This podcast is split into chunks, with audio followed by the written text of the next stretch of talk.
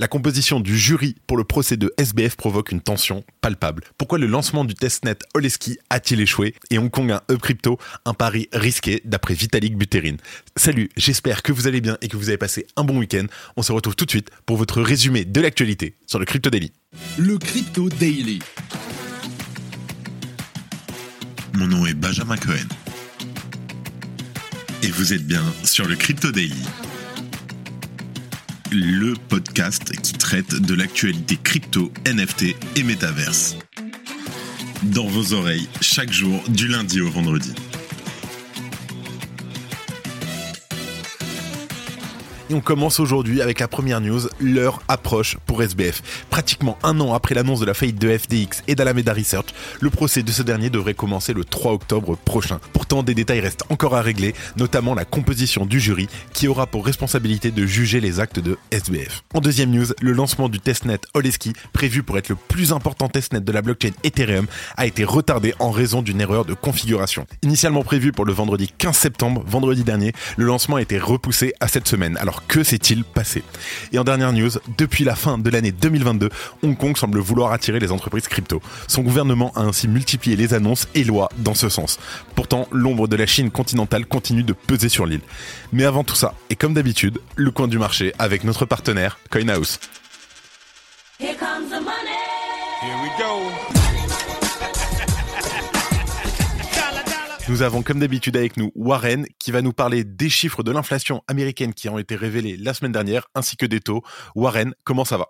Merci pour l'invitation et bonjour à tous. Alors Warren, que s'est-il passé la semaine dernière? Alors la semaine dernière, comme tu as pu euh, l'introduire, on a eu les prix euh, à la consommation, donc l'inflation, euh, qui a augmenté de 3,7% sur un an contre 3,2% en juillet.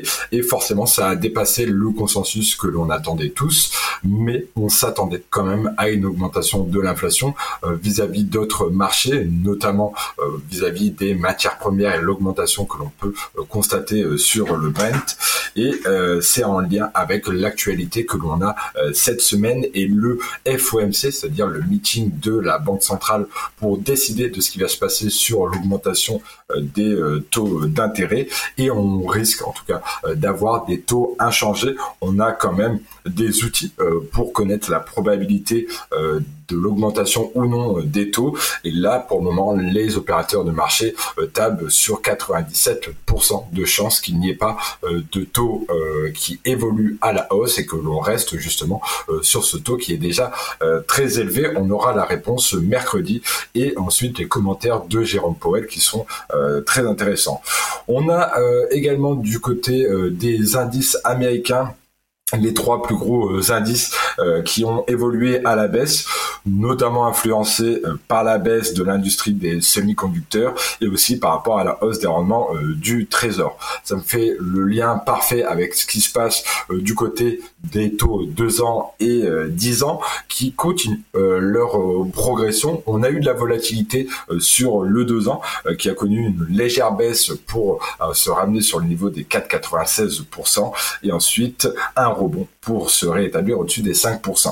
Au niveau du 2 ans, moins de volatilité, euh, mais il cote aujourd'hui toujours au-dessus des 4,3%. C'est forcément une inquiétude euh, qui impacte la confiance des euh, investisseurs, que ce soit institutionnels, privés ou même les entreprises.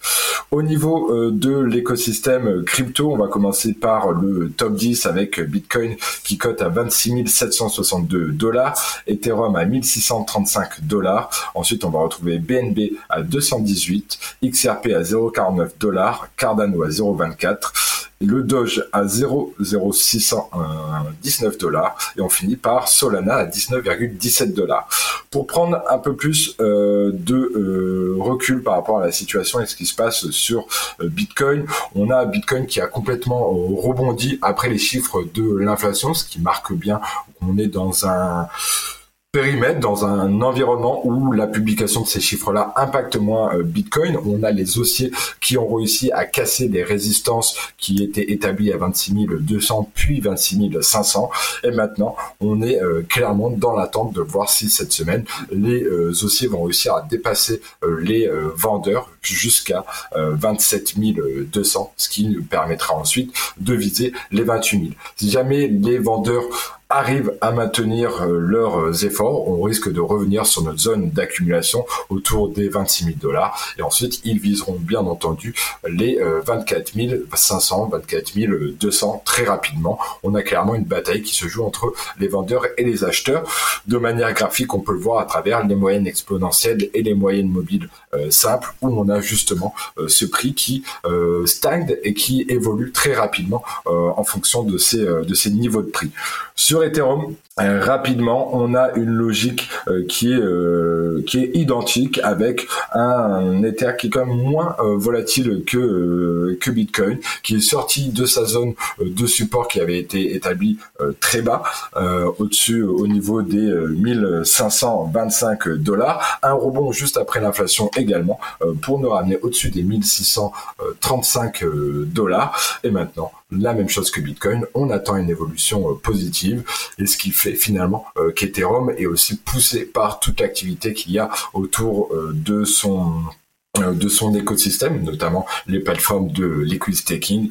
Et ça me fait la transition parfaite avec l'offre de Coinos qui se déroule actuellement avec un taux sur le staking qui a augmenté de 66% et qui vous permet d'avoir un rendement à 5% sur vos Ethers chez Coinos. Voilà pour le tour sur la macroéconomie et sur l'écosystème crypto. Très bonne semaine à tous. Merci Warren, on se retrouve la semaine prochaine. Passe une bonne semaine. Merci à tous, très bonne semaine. Toujours un plaisir de recevoir Warren sur le Crypto Daily. Et on commence par la composition du jury au procès de SBF. Alors, la tension monte et les procureurs ne souhaitent rien laisser au hasard. Et surtout pas la composition du jury qui devra condamner ou non SBF. Ils veulent donc limiter l'étendue des questions des avocats de ce dernier. Dans la procédure américaine, les deux parties à un procès peuvent prendre la décision de récuser des jurés en amont du procès. La composition finale du jury n'étant définitivement ancrée dans le marbre qu'une fois que cette étape est réalisée. Et pour pouvoir faire ce tri, les parties présentent les questions qu'ils poseront au potentiel juré au juge en charge du dossier. Et dans un document transmis au juge en charge du dossier, les procureurs expliquent les raisons pour lesquelles les questions des avocats de SBF devraient être limitées pour garantir l'intégrité du procès à venir. D'abord, ils expliquent que plusieurs des questions proposées par SBF sont intrusives. Les avocats de SBF souhaitent notamment se renseigner sur l'opinion des futurs jurés, sur l'activité d'altruisme efficace, sur les dons politiques ou encore sur leur capacité à comprendre les troubles du comportement. Par exemple, les avocats de SBF ont prévu de leur demander si, selon eux, il est répréhensible de donner de l'argent à des candidats politiques ou à des groupes de pression pour défendre ses intérêts. Et selon les procureurs, ces questions, je cite, constituent une tentative à peine voilée de faire avancer l'idée que SBF cherchait à améliorer le monde grâce à sa richesse. Ils ajoutent aussi que cette stratégie, bien que légitime pendant le procès, n'a pas sa place dans cette étape préliminaire de composition du jury. Alors, le procès se rapproche, il faut savoir que plus les jours avancent, plus on va en entendre parler. On va commencer à avoir des problèmes à gauche, à droite, partout autour du procès. En tout cas, on espère que le procès aura bien lieu comme prévu. Et bien entendu, on vous tient au courant.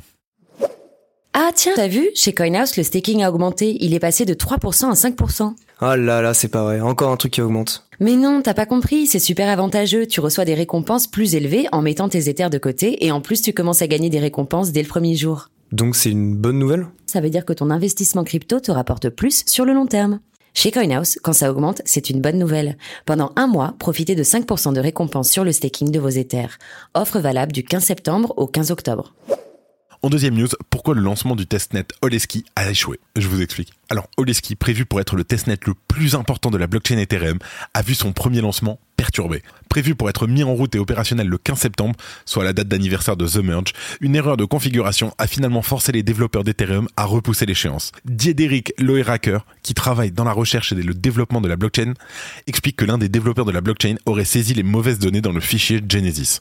D'autres paramètres ne seraient a priori pas compatibles avec le lancement du testnet Oleski. Selon l'explorateur Beacon Chain, le lancement du testnet a pu être initié après que certains validateurs aient pu régler le problème manuellement de leur côté, mais cela n'aura pas suffi à finaliser son lancement. Comme l'a confirmé la société spécialisée dans le développement de l'écosystème blockchain Nethermind, l'Ethereum Foundation et les fournisseurs de clients se sont accordés pour repousser le lancement d'Oleski à 7 semaines. Prévu pour remplacer le testnet Goerli, Oleski devrait être opérationnel jusqu'en 2028 et pourrait héberger 1,4 million de validateurs, soit quasiment le double de ceux actuellement présents sur la blockchain mère Ethereum. En tout cas, pour son lancement, Oleski sera alimenté avec 1,6 milliard de tokens, bien sûr, sans la moindre valeur réelle, attention. Et tout comme les réseaux sur lesquels ils sont déployés, les tokens de testnet ne servent qu'à effectuer des tests pour reproduire l'environnement d'Ethereum. Pour rappel, quand même, le mainnet Ethereum n'est absolument pas affecté par l'échec du lancement d'Oleski. C'est pourquoi le fait que le lancement du testnet ait échoué n'est pas si grave en soi. D'autres testnets existent, et d'ailleurs chacun a sa propre spécificité. Et Oleski est prévu comme un réseau de tests pour le staking, le développement d'infrastructures et de protocoles pour les développeurs. Si tu aimes le daily, une note et un commentaire nous aident énormément. Aussi, si tu ne veux rien rater de l'actualité, abonne-toi. Et en dernière news, on parle du Hub Crypto d'Hong Kong, un pari risqué selon Vitalik. Alors, depuis le début de l'année, les régulateurs américains, avec bien entendu la SEC en tête, multiplient les attaques à l'encontre de protocoles et des entreprises crypto. Face au manque de régulation claire, de nombreuses sociétés ont ainsi envisagé la délocalisation. Et de son côté, Hong Kong a flairé l'opportunité. En juin dernier, un membre du conseil législatif hongkongais a proposé publiquement à Coinbase de profiter de la législation claire au sein de sa juridiction. En parallèle, les produits financiers liés aux crypto-monnaies s'y multiplient. Le 14 septembre, Vitalik Buterin, le cofondateur d'Ethereum, était invité à l'événement Web3 Transition Summit à Singapour. À cette occasion, Buterin a notamment évoqué le rôle grandissant de l'Asie en tant que hub crypto. Évidemment, impossible de parler de la place grandissante de l'Asie dans l'écosystème sans aborder le sujet d'Hong Kong. Et selon Vitalik Buterin, la délocalisation des entreprises crypto sur le sol hongkongais pourrait s'avérer être un pari risqué. Et oui, bien qu'indépendante, l'île n'en reste pas moins chinoise. Et au vu de la grande divergence d'opinion entre la Chine et Hong Kong concernant les cryptos, la grande question que Vitalik se pose est donc la question suivante. Dans quelle mesure le niveau de convivialité de Hong Kong est-il stable? Et effectivement, aujourd'hui, là vraiment au moment où on enregistre, donc on est le, on est le 18 septembre, on sait jamais ce qui peut arriver, surtout que la Chine en fait vraiment qu'à sa tête. Et à tout moment, ça peut changer malheureusement. Et avant de terminer, les actualités en bref avec notre partenaire, Bean Crypto. Genesis met fin à son service crypto. Les bureaux américains de la société vont fermer aujourd'hui, tandis que les services internationaux cesseront, eux, le 21 dans trois jours. L'ensemble des utilisateurs doivent s'organiser pour effectuer leurs opérations dans les plus brefs délais, car tous les services seront fermés au 30 septembre. Mark Cuban a subi un hack d'environ 870 000 dollars. Le milliardaire Mark Cuban est connu au sein de l'écosystème pour avoir pris part à des financements dans des projets tels qu'Arbitrum, OpenSea ou bien Polygon.